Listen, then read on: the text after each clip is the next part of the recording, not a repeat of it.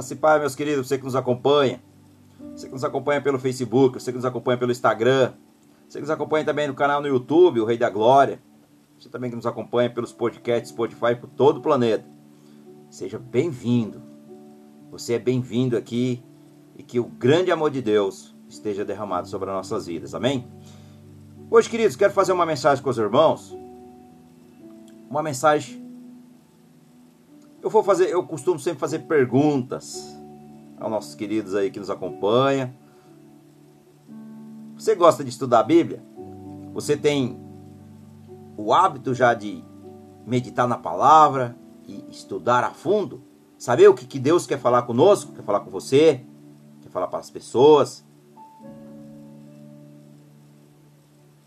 Por quê? Por que nós precisamos estudar a Bíblia? Por quê? Vamos lá, o apóstolo Paulo deixou nas suas cartas.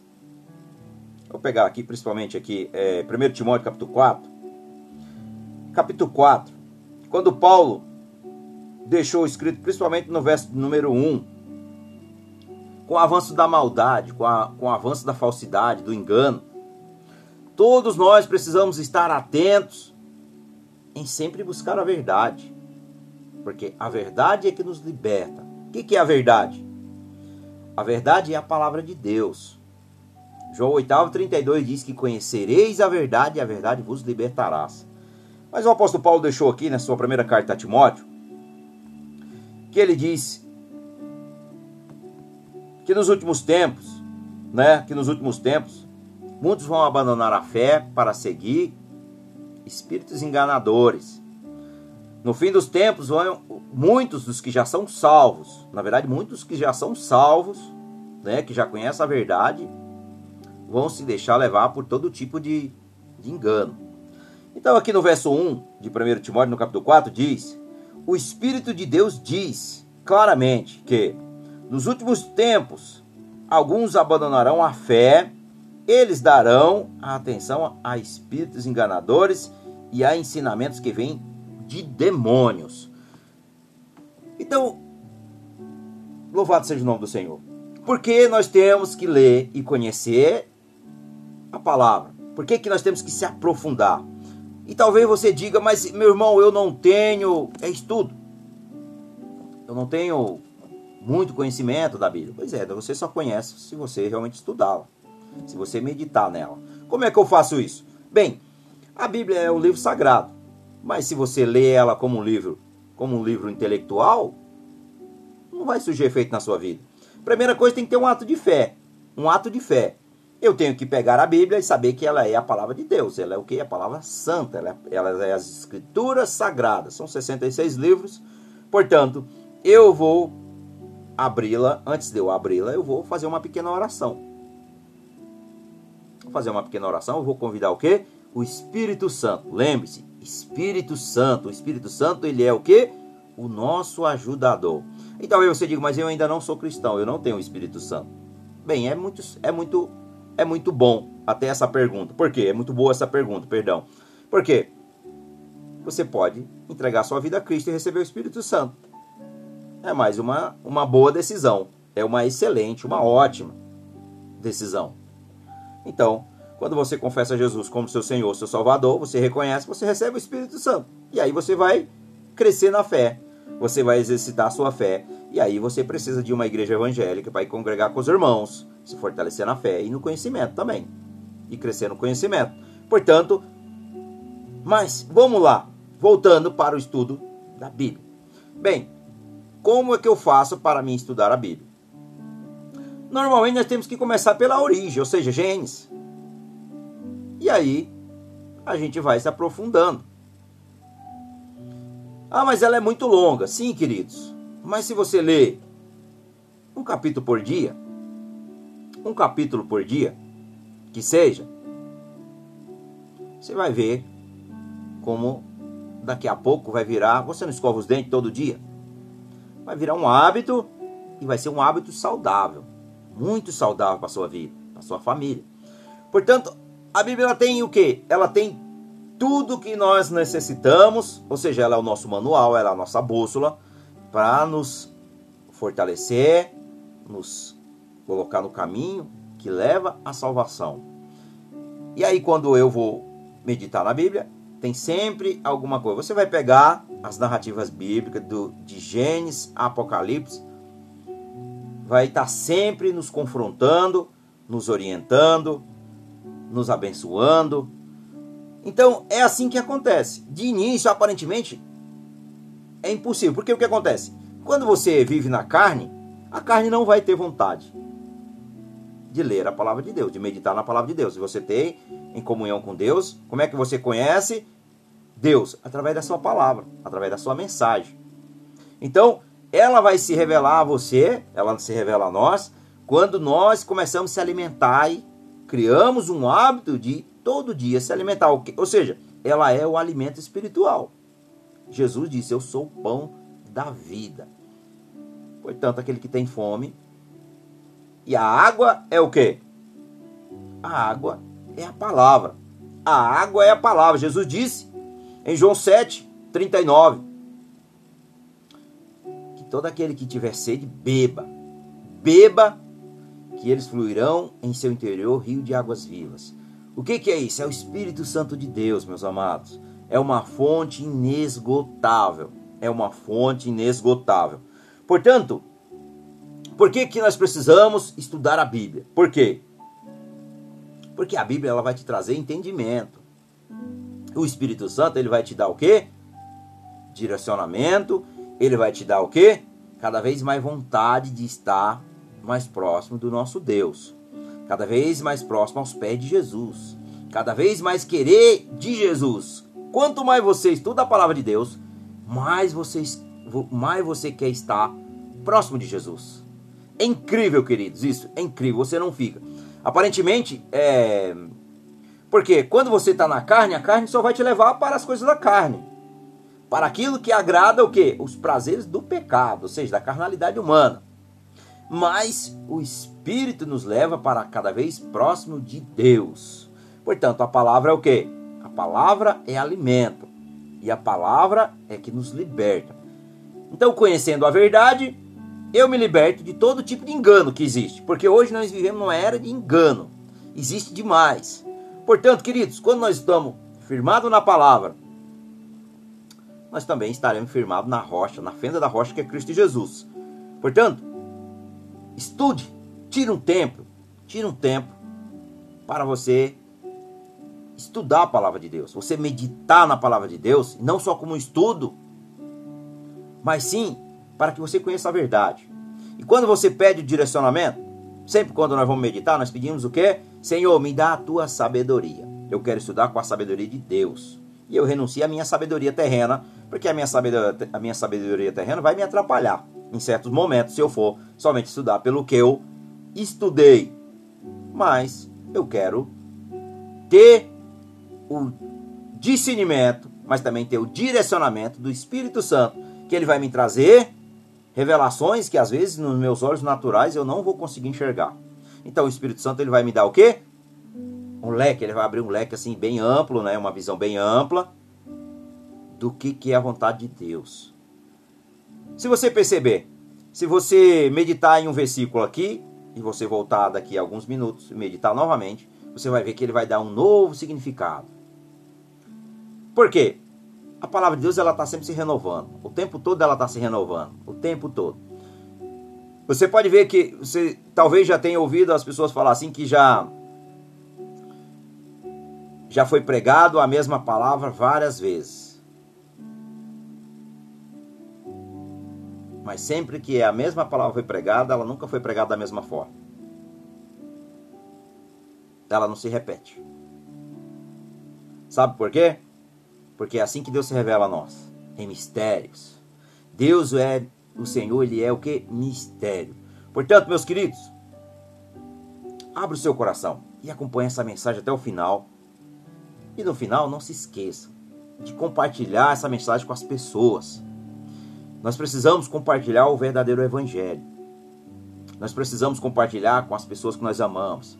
Nós precisamos compartilhar com as pessoas que nós não conhecemos. Porque toda criatura precisa ter o conhecimento da verdade. E isso cabe a mim e a você compartilhar. eu coloco aqui nas redes sociais, fazemos a mensagem para a glória de Deus, para a honra e glória do nosso Senhor Jesus Cristo de Nazaré. Mas nós, como irmãos em Cristo, ou nós, como que acompanhamos o vídeo aí, compartilhe com alguém que você ama, compartilhe com alguém que você quer o bem dela, para que realmente ela também possa ser salva. Para que ela possa ser salva. E assim você também está fazendo o quê?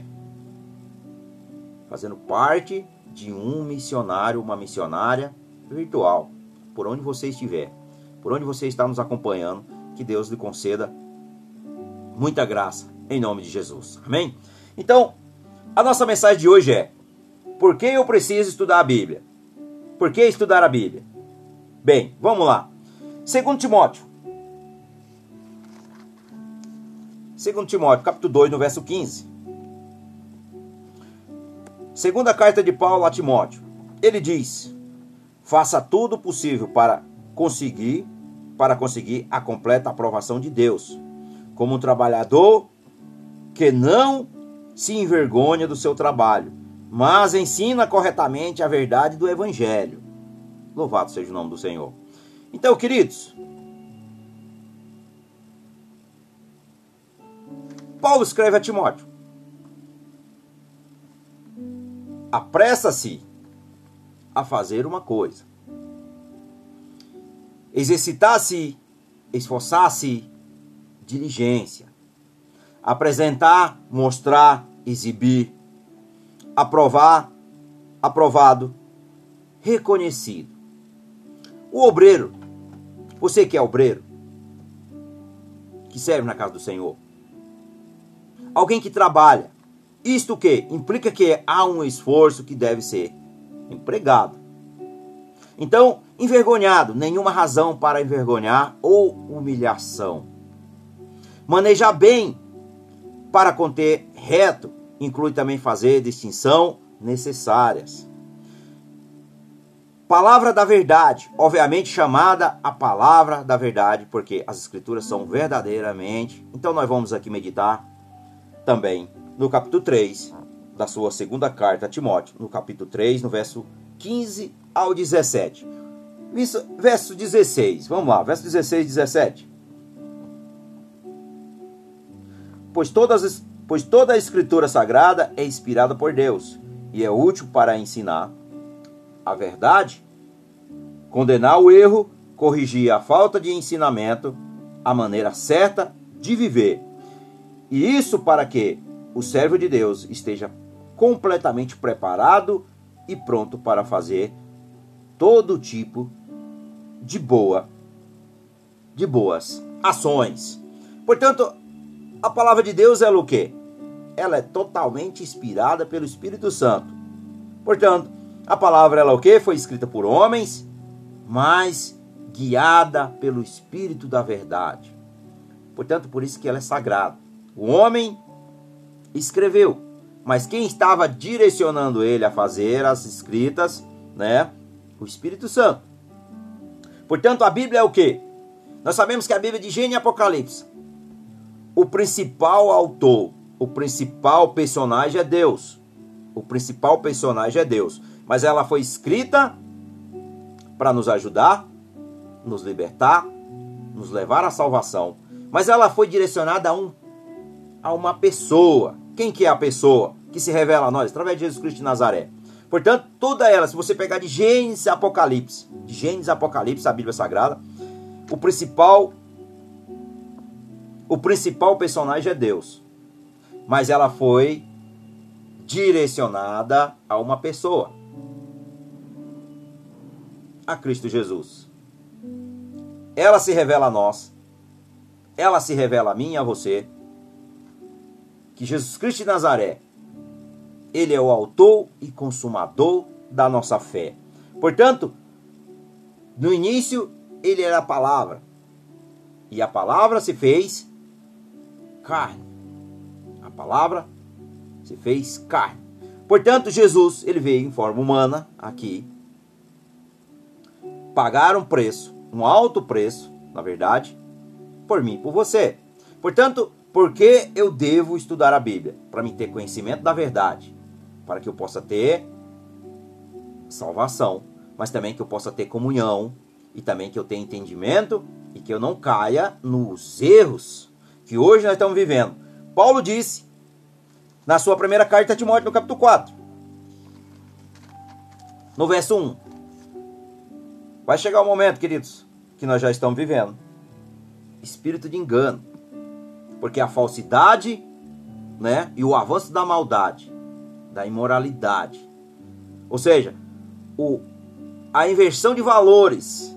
A inversão de valores, porque o que é certo hoje é errado. E o que é errado, aparentemente, aos olhos daqueles que estão cegados, é errado. Então, nós estamos vivendo uma época de uma inversão de valores. Foi, ó, trocaram a verdade pelo engano. Portanto, nós temos que conhecer a palavra de Deus. Portanto, eu tenho que me aplicar em estudá-la. Eu tenho que aplicá-la em buscar os tesouros mais escondidos que está nela. E ela, a palavra de Deus, ela tem tudo o que nós precisamos. Todas as orientações. Vamos lá.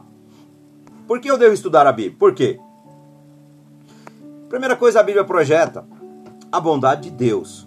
A bondade de Deus. Do começo ao fim, as escrituras aqui ela revela o que? O amor de Deus sobre as nossas vidas. Se nós pegarmos aqui, vamos lá. É, o Evangelho de João, capítulo 3, no verso 16. Porque Deus amou o mundo de tal maneira que deu o seu Filho unigênito, para que todo o que nele crê não pereça, mas tenha a vida eterna. Veja, isso aqui é uma declaração de amor para nós.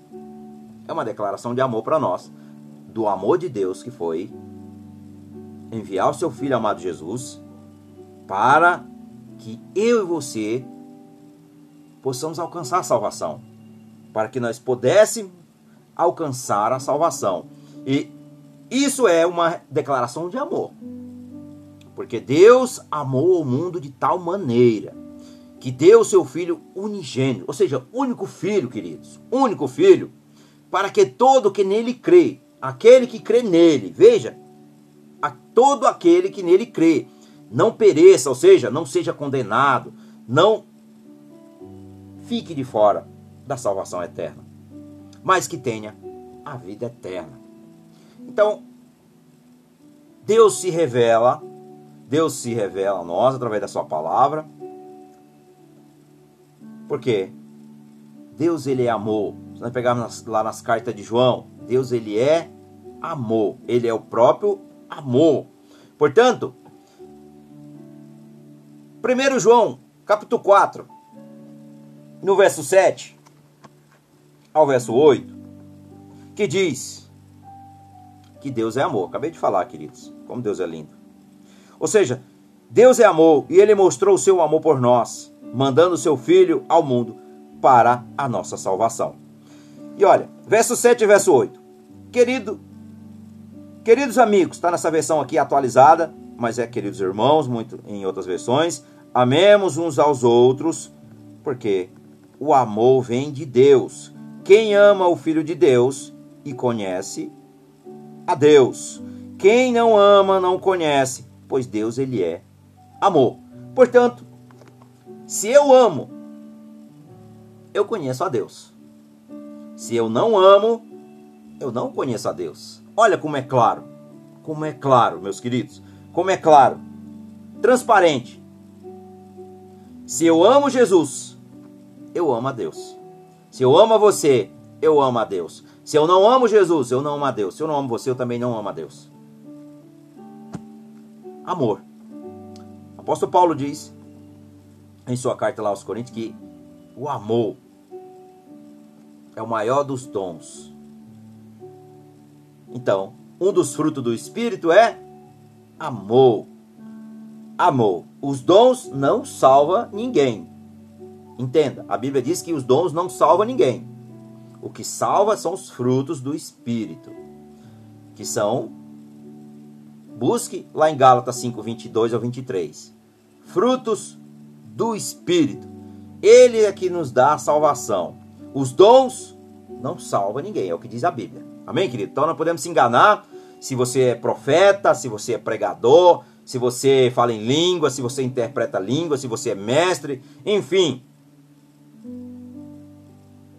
Dons é para a glória de Deus, é para glorificar o nome do Senhor. Senhor Deus, dons, tudo para a glória dele, para que seja usado em favor do reino, ou seja, para o reino, não para benefício próprio, mas os frutos do Espírito é que nos dá a salvação eterna.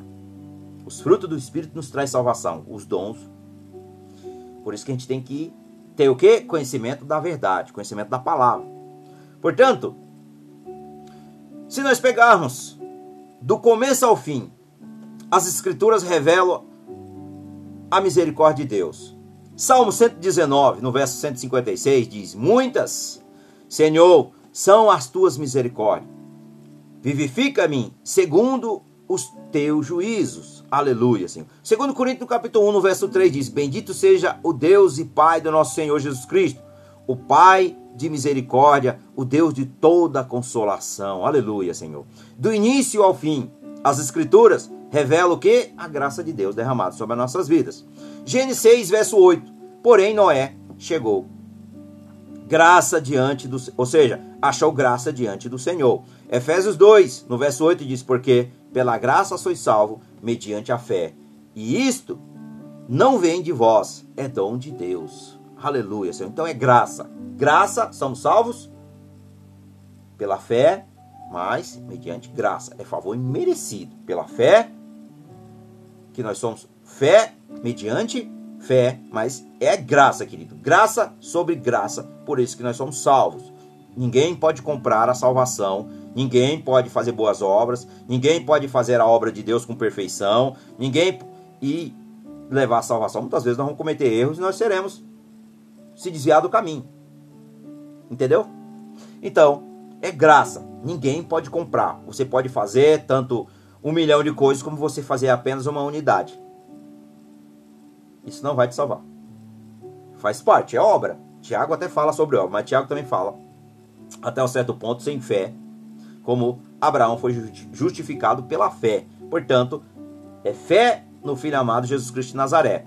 Fé, fé mas são salvos pela graça, mediante a fé. Portanto, ambos andam juntos, mas é graça.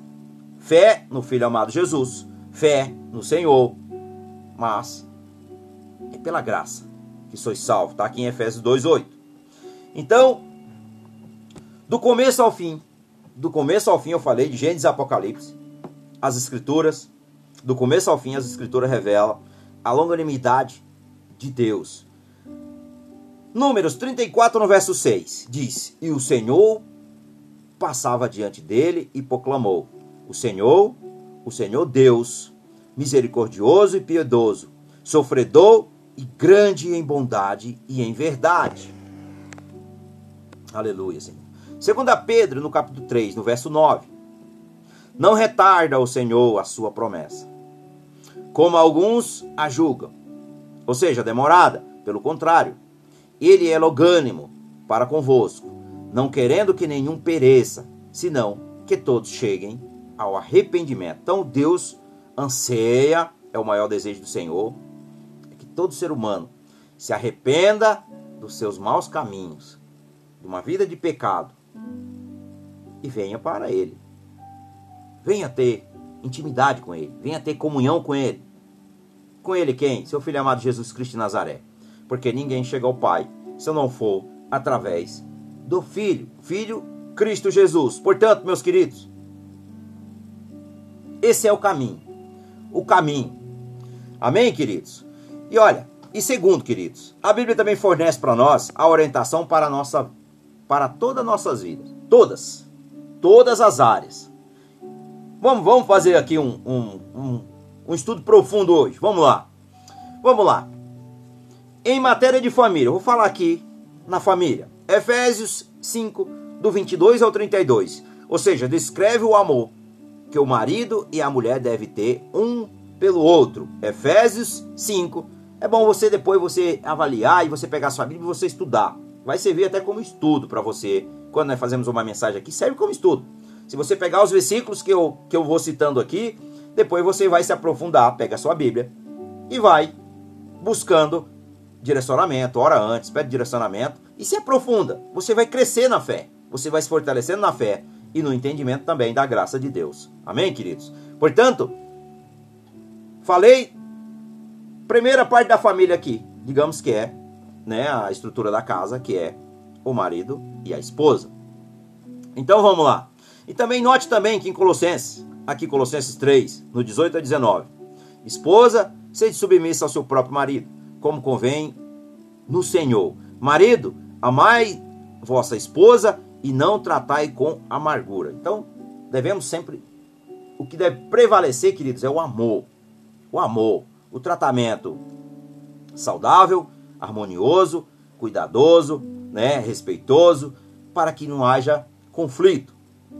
E também, olha, em Efésios 6, do verso 1 ao verso 3, trata da relação também do pai, do filho, que diz: Filhos, obedecei ao vosso pai, no Senhor, pois isto é justo. Honra o teu pai e a tua mãe, que é o primeiro mandamento, com promessa, para que te vá bem e seja de longa vida sobre a terra. Ou seja, quando você honra seu pai e a sua mãe, é um mandamento, é um dos mandamentos. Quando você honra seu pai e sua mãe, Deus vai depositar na sua, na sua vida mais anos de vida, ou seja, longa vida. Está no mandamento, é uma promessa do Senhor. E se essa promessa, ela se cumpre na vida de cada um daqueles que honram os seus pais. Então, queridos, a Bíblia ela vai nos orientando. Nós começamos aqui, né, na família. Vamos, vamos aprofundar para você ver o que, que diz mais. Vamos lá. O que, o que mais a palavra vai nos revelar a nós?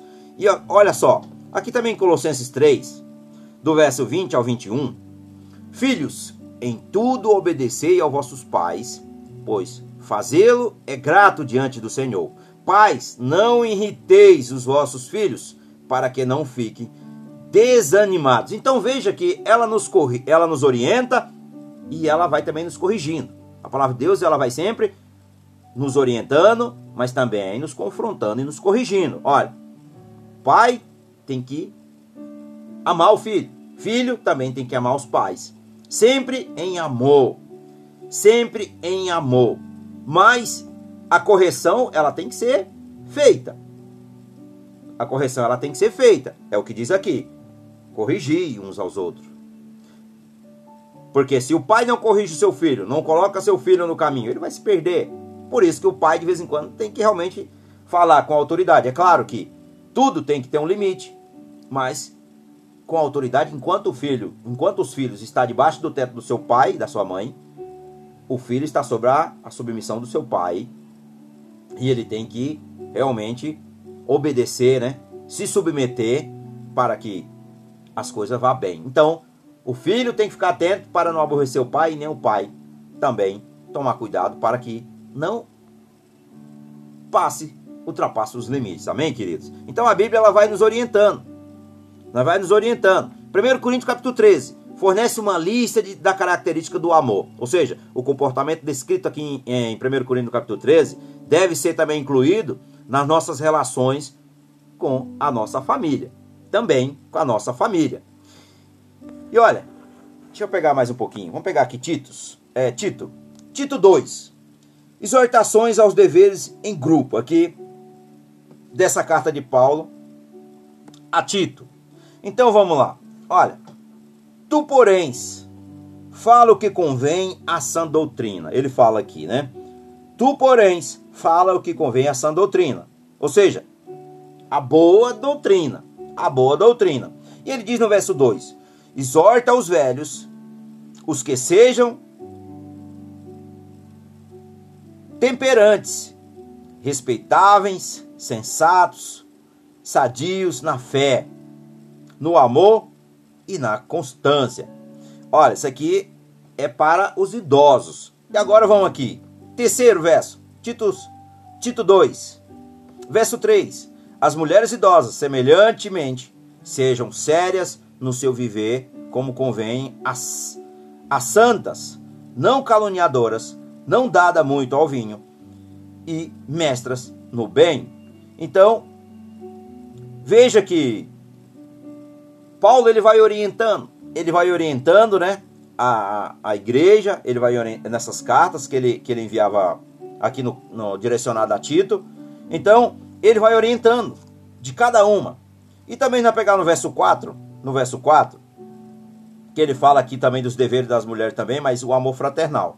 Ele fala: "Então poderão ensinar as mulheres mais novas a amar os seus maridos e filhos". Portanto, as mulheres mais velhas têm que estar sempre cuidando das mais novas, orientando para que elas sejam boas esposas. E também no verso 5 ele diz, ó, a serem sensatas, honestas, boas donas de casa, bondosa, submissa aos seus maridos, para que a palavra de Deus não seja difamada. E hoje, querido, nós vivemos numa, é, numa época que é difícil de compartilhar todas as coisas, porque hoje nós vivemos uma sociedade que ela é muito preconceituosa. Portanto, o que, o que acontece? Se o marido ajuda muito a esposa, ele é capacho. Se a esposa usa, ajuda muito o marido, ela é capacho do marido. Isso é amor, meus amados. É ajudar um ao outro sem é se colocar no lugar do outro. O amor é se colocar no lugar do outro. É diferente de você ser forçado. Quando você é forçado, eu quero que você faça, eu quero que você faça, é isso, é isso. Isso não pode acontecer. Isso não é da vontade de Deus. Nós estamos falando sobre amor. Amor. Acabamos de falar aqui que Coríntios, é, 1 Coríntios no capítulo 13. O amor que se aplica à família. O amor. Portanto, o amor é que transforma.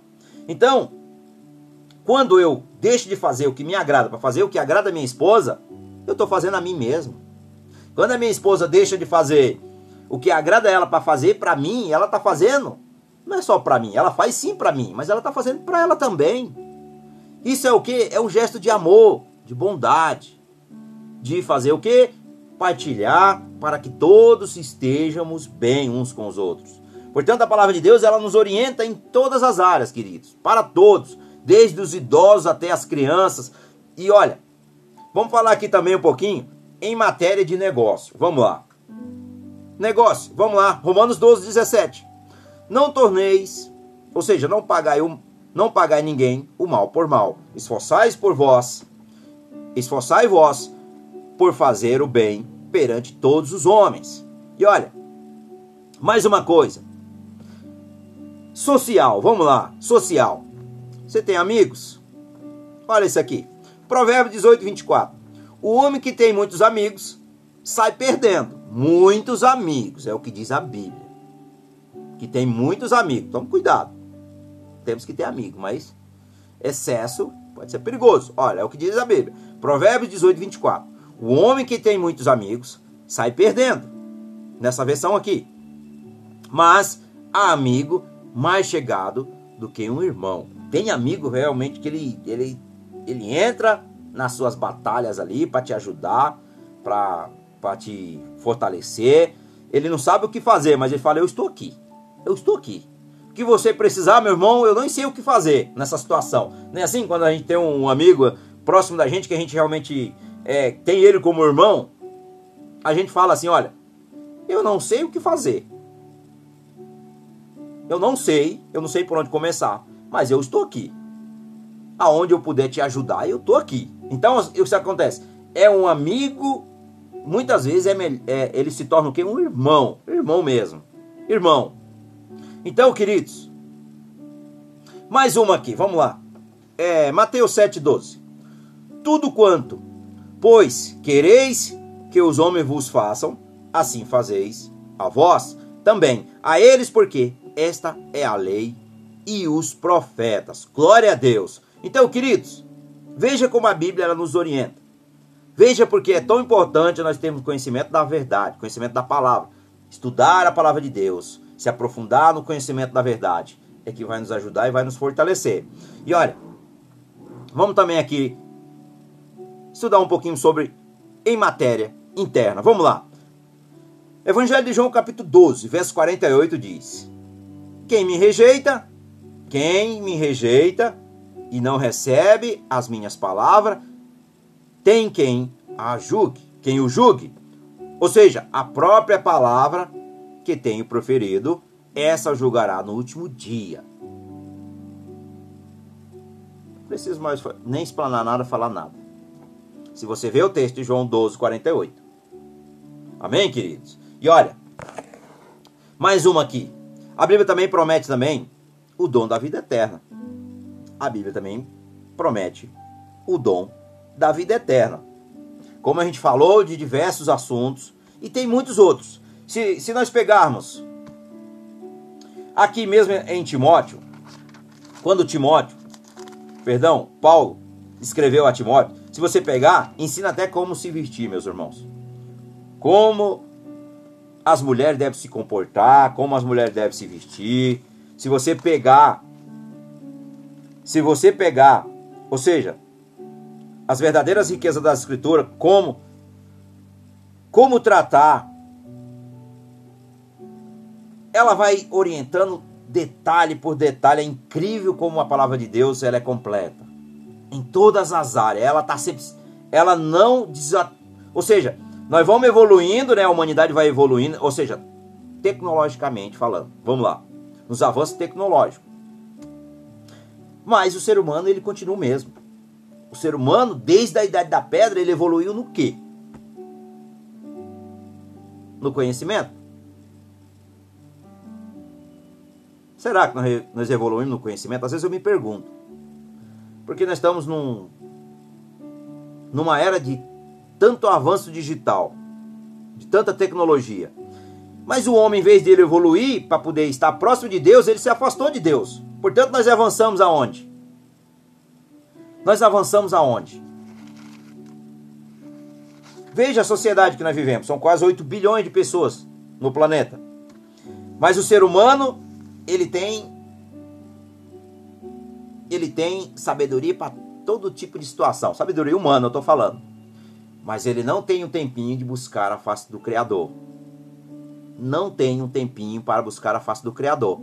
Aquele que deu a sabedoria terrena, deu entendimento. Mas ele não busca isso. Então, se nós vemos os avanços tecnológicos que nós na era que nós estamos vivendo, é incrível, é incrível, querido. Cada dia você se surpreende, é cada é cada é cada é cada novidade. Mas a novidade do homem, ou seja, falando agora do homem interior, do homem interior, o homem não busca conhecer verdadeiramente quem que é o seu criador, quem foi o que o criou. Vamos lá, vamos pegar os bilionários aí, né? Aqueles que são realmente renomados em tecnologia, que a gente sabe que existe vários. Eles estão sempre trabalhando, ou seja, eles se acham um semideus. Por quê? Eles deviam parar por alguns instantes e falar, olha, devo conhecer quem que é o criador que me deu essa sabedoria, né? Que me deu esse poder aqui terreno, estou falando de poder terreno, que vai chegar um momento que vai acabar. Mas, enfim, cada um com a sua consciência. A palavra está aqui, Jesus veio para nos para pagar o preço por nós. A graça veio para todos, tanto para os bons, para os maus, enfim, veio para todos. A graça veio para todos. Aceita quem tem juízo. Essa é a verdade. Obedece quem tem juízo. Enfim, mas vamos lá, vamos voltar à nossa, à nossa mensagem, que esse não é o nosso tema, mas enfim. A Bíblia também promete o que? O dom da vida eterna. Estava falando aqui. Romanos 6. Ou seja, por causa do nosso pecado, nós merecemos o que? Morrer. Morrer, que eu digo eternamente. Devido aos nossos pecados, nós merecemos ser o que? Condenados. Mas graças à bondade e o amor de Deus sobre a humanidade, em Romanos 6:23 diz: "Porque o salário do pecado é a morte, mas o dom gratuito de Deus é a vida eterna em Cristo Jesus, nosso Senhor." Aleluia, Senhor. Mas porque Deus é cheio de misericórdia e de graça, ele prometeu o quê? A vida eterna. Então, aqui em Romanos 6:23, nós vemos aqui na parte A, porque o salário do pecado é a morte. Mas aí logo em seguida, veja, queridos. Mas o dom gratuito de Deus é a vida eterna em Cristo Jesus. Nós merecemos o quê? A condenação. Mas graças a Deus, a sua graça, a sua misericórdia, um Deus cheio de amor, cheio de bondade, ele entregou o seu filho para que eu e você sejam salvos. Veja como Deus ele é bom. Ele tem sempre um plano para mim e para você. Ele tem sempre um plano para todos. Um plano para que nós não sejamos condenados, mas sim sejam salvos. Olha como Deus é perfeito, olha como Deus é lindo. E olha, em 2 Coríntios, capítulo 7, no verso 1, dá diz ainda: Tendo, pois, ó amados, tais promessas, purifiquem-nos de toda a impureza, tanto da carne como do espírito, aperfeiçoando a nossa santidade no temor de Deus. A palavra de Deus diz que o princípio de toda sabedoria é o temor. O temor é o princípio de toda sabedoria. O temor, o temor a Deus é o princípio de toda sabedoria. Então, queridos, aqueles que são incrédulos, aqueles que aqueles que, que não que não reconhecem Cristo como Deus, não, não reconhecem que Deus existe um criador, existe um mediador entre Deus e os homens, que é Cristo Jesus, veja o que diz o temor. As pessoas têm o que? Medo de Deus. Veja quando alguém fala assim, nossa, eu tenho medo de Deus. Por quê? Elas estão em pecado, elas estão em delito. Mas eu e você, que somos cristãos, somos servos de Jesus, somos filhos de Deus, tornamos filhos através de Jesus, nós não temos medo, nós temos o quê? Temor. Tudo que nós vamos fazer, vem aquela, olha, se eu fizer, eu vou desagradar a Deus. Isso significa temor, não medo. O medo é quando você, porque o que acontece? Deus não vai fazer nada conosco se nós estivermos na desobediência. E ele ainda é compassivo, como nós meditamos aqui no texto de Pedro. Ele é logânimo. Ele é o que? Logânimo em irá. Ele é tardio em irar-se. Porque ele dá tempo para que o ser humano se arrependa. Por isso que às vezes nós não entendemos por que, que Jesus demora tanto a voltar. Porque nós temos uma humanidade pecadora e Deus está dando ainda a oportunidade para que ela possa se arrepender. Deus ainda está dando ainda a oportunidade das pessoas se arrepender dos seus pecados e venham para o seu filho, amado Jesus. Entregue a sua vida. Convide para que ele seja o seu Senhor e seu Salvador. Portanto, é assim é o amor de Deus, a misericórdia dele e a graça. Ele poderia nos destruir assim, ó. Mas pelo seu rico amor e sua misericórdia, ele não faz. Ele não faz. Porque ele, ele dá quer ainda que a humanidade clame por ele. Clame por ele. E se arrependa. Então o que acontece? Temos que o quê? Se arrepender. Sem arrependimento, sem quebrantamento, não há salvação. Por quê? Por mais que você diga assim, ah, eu já entreguei minha vida a Jesus, mas você ainda vive numa vida de pecado. Se nós meditarmos lá em Pedro, se nós meditarmos lá em Pedro, no capítulo 2, da sua segunda carta, é pior ainda, queridos, do que você não ter conhecido. É pior, é melhor que não tenha nem conhecido a verdade. Olha só. Segunda carta de Pedro, no capítulo 2. No verso 21. Vamos lá. Vamos lá no 20. No 20 ao 22. Portanto, aqueles que chegaram a conhecer o nosso Senhor e Salvador, Jesus Cristo, o que e que escaparam da, da, da, das imoralidades do mundo, mas depois foram o que? Agarrados e dominados por ela. Ficam no fim em pior, ó só, fica no fim em situações pior do que no começo, pois teria sido muito melhor que eles nunca tivessem conhecido o caminho certo do que depois do mandamento sagrado que receberam, o que o que aconteceu a essas pessoas prova que são, verdade que são verdadeiros esses ditados. O cachorro volta ao seu próprio vômito e a porca lavada volta a rolar na lama de novo. Então, olha só. Quantas pessoas já vieram para Cristo? E nós não podemos é, é julgá-las, porque nós não somos o julgador. Nós não somos o acusador. Quem acusa é o diabo, mas quem julga é Deus. Mas a Bíblia diz que todo aquele que já provou, já provou dos manjares do céu, que já conhece a verdade e retrocedeu. É complicado. Portanto, meus queridos, nós temos que ter o quê? Conhecimento da verdade, firmado na verdade. E que essas pessoas elas possam realmente cair em si e que elas possam ser salvas. Porque elas vão, viver, elas vão viver piores do que antes, é o que diz aqui a palavra. Mas lá em Hebreus, lá em Hebreus diz que nós somos, Hebreus 12. Hebreus 12 diz que nós somos daqueles que nós não retrocedemos. Hebreus 12. Deixa eu pegar aqui, meu filho, meus amados. Vamos lá, verso 8, Hebreus 12.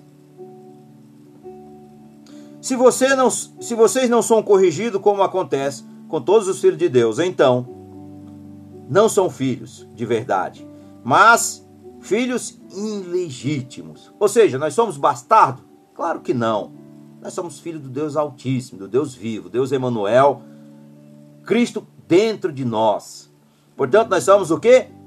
Filhos autênticos, porque nós um dia nós cremos no seu filho amado Jesus, e entregamos a nossa a nossa vida a ele.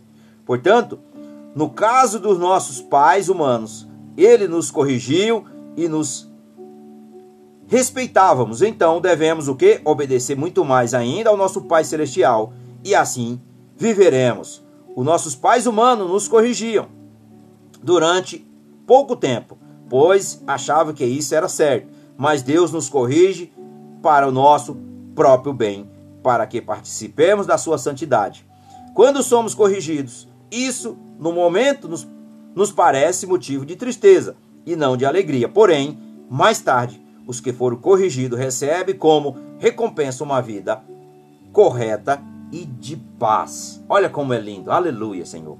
Então, meus queridos, Deus nos corrige, porque muitos dizem que Deus ele é amor, amor, mas esquece que Deus também é fogo consumidor. Acabei de meditar no, lá nos textos do, das cartas de João, das cartas de João, que Deus ele é amor, mas ele também é fogo consumidor. É fogo. Deus também é fogo. Ele tanto salva como ele também ele corrige. Se nós acertar, se nós se eu ou você aceitar a correção, vai ser para o nosso próprio para o nosso próprio crescimento e para, e para o nosso próprio bem-estar. Se eu não aceitar, eu aceitar isso como uma ofensa, eu não aceito, na verdade, o verdadeiro amor de Deus. Porque o Pai celestial, ele ama, mas ele também corrige seus filhos. E o Pai terreno, ele corrigia. Mas o Pai terreno, ele é pecador. Mas o Pai celestial, ele é santo. E ele não aceita que os seus filhos andem em pecados. Portanto, por isso que ele vai nos corrigir. Então, queridos, é tão lindo que Deus, o que Deus nos orienta através da sua mensagem. Quando aqui também do verso 12, em Hebreus, Hebreus 12, portanto, levante as suas mãos cansadas e fortaleça os seus joelhos enfraquecidos. Andem por caminhos aplanados para que o pé aleijado não manque mas seja curados. Procure ter paz com todos e se esforce para viver uma vida completamente dedicada ao Senhor, pois sem isso ninguém o verá, ou seja, uma vida de santidade. Então tome cuidado, verso verso 15. Vamos lá no verso 15. Tome cuidado para que ninguém abandone a graça de Deus. Cuidado para que ninguém se torne como uma, uma planta amarga que cresce e prejudica muita gente com o seu veneno. Então tome cuidado também para que ninguém se torne moral ou perca o respeito pelas coisas sagradas, como Isaú. Então, se você for buscar o entendimento, o direcionamento de Deus, vai ser para nos corrigir. Vai ser sempre para nos orientar. E Deus ele nos corrige por quê? Se nós, se nós voltarmos aqui em Hebreu, no, no verso 5, 12, 5, olha como, olha como é esse texto aqui, olha só. Será que vocês já esqueceram as palavras de encorajamento que Deus lhe disse, como se vocês fossem filho dele? Pois ele disse. Vamos lá no verso 6 agora. Preste atenção, meu filho. Enquanto o Senhor o castiga, e não não se desanime quando ele o repreender, pois o Senhor corrige aquele corrige quem ele ama e castiga quem ele aceita como filho. Aleluia, Senhor. Portanto, meus amados, meus queridos, quando você está ouvindo a palavra de Deus e vem algo que te confronta, que te começa a deixar irritado, é o pecado. É a tua carne que não quer aceitar a correção de Deus. Eu já tive a oportunidade de eu estar na igreja. Eu lembro no início da minha conversão, quando o pastor estava pregando, queridos, e vinha umas palavras duras. Palavra dura que assim, não é palavra de conceito, não é dura, são palavras de conceito. Mas o pecado faz o quê? Ah, esse pastor aí tem alguma coisa contra mim. Esse pastor aí sabe todo da minha vida. Talvez todos vocês já passaram por isso. Sabe o que é isso? O pecado. Eu ficava, rapaz, o pastor não gosta de mim. Olha, a pastora não gosta de mim. Era o pecado, irmão, que me escravizava. Então, o que acontece? Vem a palavra de confronto, nós não queremos aceitar. Não queremos aceitar por quê? Porque o pecado não quer aceitar a verdade. O pecado quer permanecer o quê? Em oculto. O pecado quer permanecer o quê? Aprisionando a cada um de nós. Mas quando você conhece, tem o conhecimento da verdade, a palavra nos liberta. E olha, vamos um pouquinho mais aqui à frente. Estas promessas é para todos aqueles que obedecem. Olha, obedecer. Hebreus 5. Estava aqui em Hebreus, Hebreus 5, no verso 8, no verso 9. Embora sendo filho, aprendeu a obediência pelas, pelas coisas que sofreu, e tendo sido aperfeiçoado, aperfeiçoado, tornou-se o autor da salvação eterna para todos os que lhe obedecem. Aleluia, Senhor. Então, é obedecer é melhor do que sacrificar. Entenda isso. E olha, é através das escrituras também, queridos, que nós chegamos ao conhecimento do que devemos fazer para ter uma vida eterna. Então, olha, João 8, 32. Todos nós, eu creio que conhecemos esse versículo quando Jesus disse aos fariseus: E conhecereis a verdade, e a verdade vos libertarás. O que nos liberta é a verdade, que é a palavra de Deus. Por isso que a verdade. Eu já ouvi uma vez o pastor dizendo assim: quem gosta aqui de ouvir a verdade? Eu levantei a mão. Minha esposa falou: fosse você, não faria isso. Mas eu prefiro ouvir a verdade que dói, que me conserta, do que ouvir algo que só me agrada e me mantém aprisionado. Eu, a minha, naquele instante, o meu pensamento foi isso. A verdade dói. E o pastor falou seriamente: Queridos, ouvir a verdade ela dói, porque nós não queremos ouvir a verdade. E é isso. É isso. Portanto, a verdade ela tira você da tua zona de conforto. Quantas vezes a pessoa fala uma verdade para você e você fica para não falar alguma coisa? É melhor ficar calado mesmo porque nós estamos errados. É melhor ouvir, Tiago diz. É melhor ouvir. É melhor ouvir do que falar. Sábio em ouvir e tardio em falar. Porque olha, quando nós estamos errados, sabendo que está errado, mas não queremos admitir, isso é o que? Orgulho, isso é egoísmo. E isso nos tira da presença de Deus. Isso nos tira da presença de Deus. Mas olha, primeira coisa que nós falamos, por que eu tenho que estudar? Por que, que eu tenho que conhecer a palavra de Deus? Porque a Bíblia projeta o quê? Ela projeta a bondade de Deus. Ela fornece o quê? A orientação para nossas vidas. E também, querido, promete o dom da vida eterna. É isso que é o propósito de Deus nas nossas vidas. Você vai ter uma vida transformada, você vai ter, você vai ser salvo, a sua família vai ser salva, porque se você verdadeiramente você mudou dentro da tua casa, toda a tua família vai te acompanhar. Não é aquele velho homem, aquela velha mulher tem que morrer. E se não morrer, queridos, tá se enganando. Amém? Então essa é a nossa mensagem de hoje. Vamos orar para agradecer ao Senhor, porque é um momento muito maravilhoso quando nós estamos o quê? Se alimentando da palavra de Deus, se alimentando da verdade e nos dando crescimento espiritual. A palavra é o alimento espiritual. Alimento espiritual é a palavra, é a água. A água que entra vai lavar a sujeira e vai jogar, vai trazer o que? Arrependimento, vai trazer conserto. Portanto, você precisa meditar na palavra de Deus. Tire um tempo. Hoje eu tenho uma hora só para mim meditar na Bíblia. Eu não sei de nada, mas olha, faça uma pequena oração e convide ao Senhor. Convide ao Senhor. Senhor, eu não entendo nada da tua palavra, eu nem te conheço, mas eu quero te conhecer. Porque Jesus, quantas vezes as pessoas chegavam até Jesus e falavam, e Jesus, a primeira coisa para o que quer que eu te faça? Quando as pessoas vêm até mim para orar, eu falo, o que, que, que você vai pedir para o Senhor? Eu não sei o que ela vai pedir. Bem, eu vou orar, mas pelo quê? Tem que ter um foco. A oração tem que ter um objetivo. Entendeu, queridos? Um foco, um objetivo. Pelo que você vai até Jesus? Porque você tem uma necessidade. As pessoas vinham até Jesus, como eu fui até Jesus e falei: Senhor, eu preciso do Senhor. Eu preciso que o Senhor se revele a mim. Como é que eu vou conhecer esse Deus que eu não conheço?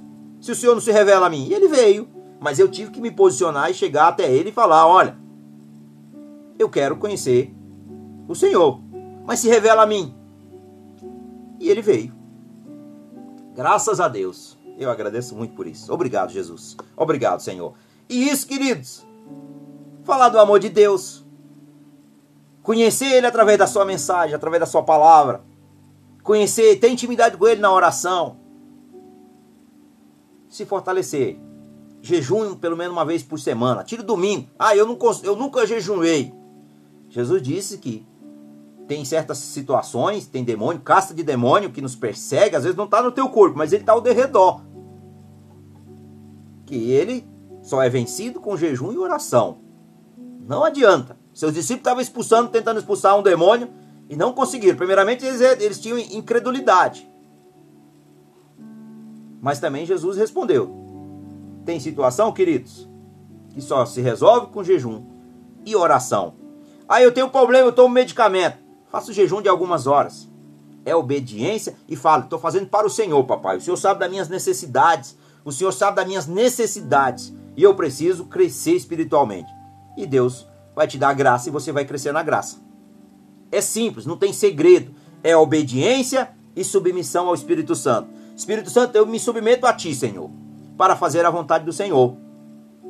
E aí o Espírito Santo vai te dando estratégia, vai te dando direcionamento e você vai crescendo. Tem que tomar cuidado na hora de convidar o Espírito.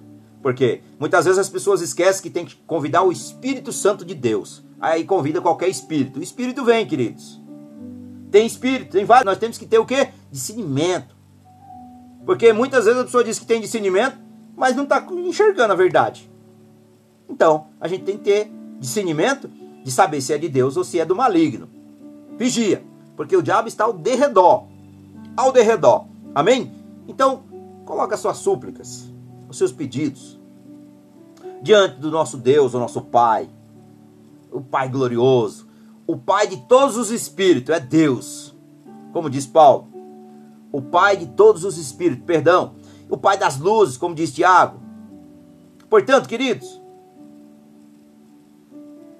coloque diante do Senhor. Qual que é a tua necessidade? Senhor, eu tenho uma séria dificuldade. Toda vez que eu vou ler a palavra, Senhor, tem alguém para me interromper. Ah, o meu telefone toca. Queridos, deixe o telefone no silencioso. Momento Mateus 6,6, tranca a porta do seu quarto, se for preciso. Se quem vai te converse primeiramente, olha, hoje eu tenho meu momento com Deus e eu quero ter um particular com Ele em oração, ou colocar um louvor, vou me derreter na presença do Senhor, vou meditar na palavra. Comece louvando.